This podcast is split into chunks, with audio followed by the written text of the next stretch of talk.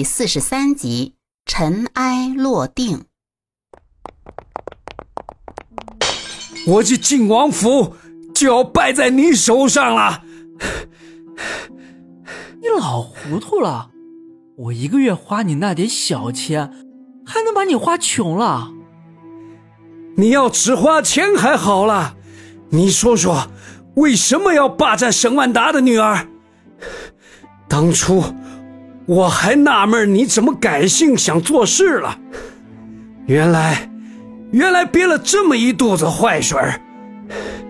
现在东窗事发了，你自求多福吧。赵信心里一凉，心想：你两个草包，这事竟然敢说出来，你俩能得好？他哪里知道张彪王胜所经历的事情？他心虚的问：“父王，您都知道了？”靖王爷说道：“何止我知道啊，连皇上都知道了，也安排刑部查办呢。也不止这一件。”还有这几年你干的其他好事儿。赵信一听，腿一软，跪倒在靖王爷面前，哭着说：“父王，您想法子救救我呀！我可不想去刑部啊！”靖王苦道：“杏儿，为父后悔呀，没有好好教你做人。”任你胡作非为，今日铸下大错，以达天听，为父已无能为力了。你，你自求多福吧。赵信一听吓傻了，他哭嚎着说：“父啊，你不能见死不救啊！我是您亲儿子呀！”你只要没有故意伤人性命，还罪不至死。你只要老老实实低头认错，性命应该无忧。赵信听了，浑身发冷。他还想苦求父亲想想办法。景王爷一挥手，来了两个护卫，直接把赵信捆了。景王爷亲自把赵信送到了刑部。他知道现在不是犹豫的时候，舍不得赵信，整个王府都得受拖累。他也不是就赵信这一个儿子，现在舍了一个赵信，能换取全家的平安，还是值得的。很快，赵信的案子就审结了。关于沈家的部分，是沈世明做的证。他声泪俱下的把自己描述成一个受赵信胁迫的受害者。完全不提当初是他主动巴结的赵信，赵信早被他气得差点翻了白眼，一肚子话却说不出来，只在一旁重复着一句话：“一派胡言，一派胡言，一派胡言。”在现在的形势下，赵信说啥也没人信了。所谓墙倒众人推，破鼓乱人锤。很快，赵信的案件审查结束。刑部和御史台按照大宋律法拟好了处罚的文书，送给赵恒过目。毕竟是皇族成员犯案，得让皇帝看看怎么处理。赵恒看后觉得处理结果也还公正，就批了，照此办理。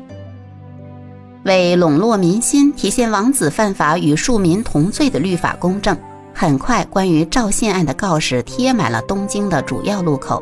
大意是赵信多年来横行霸道、目无王法，犯案多起，天怒人怨，被剥夺皇族身份，贬为庶人，发配边关从军，终生不得入京。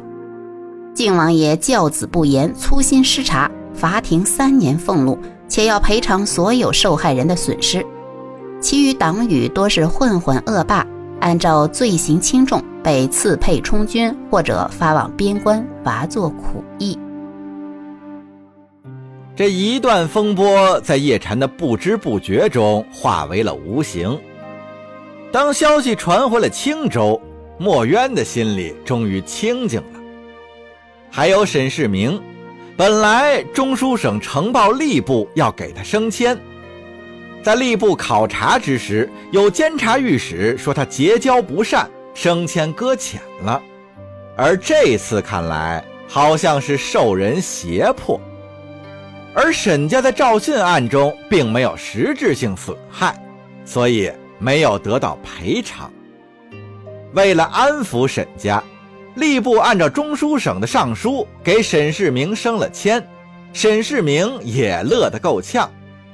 自此之后，也灭了依附权贵以获高升的念头。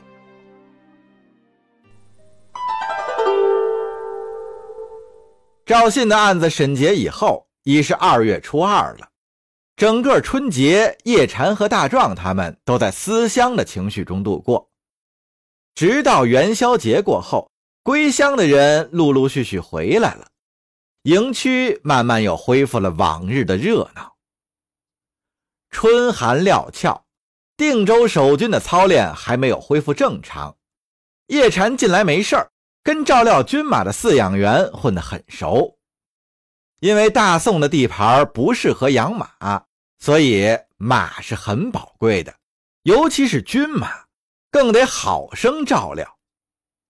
在春节期间，各部门的人手都少，有时有马匹生病了，叶禅也被拉来客串兽医。这一来二去，叶禅和负责照料军马的人就熟识了起来。以前骑马都得沈氏兄弟出面，而现在只要叶禅想骑马，自己来就行了。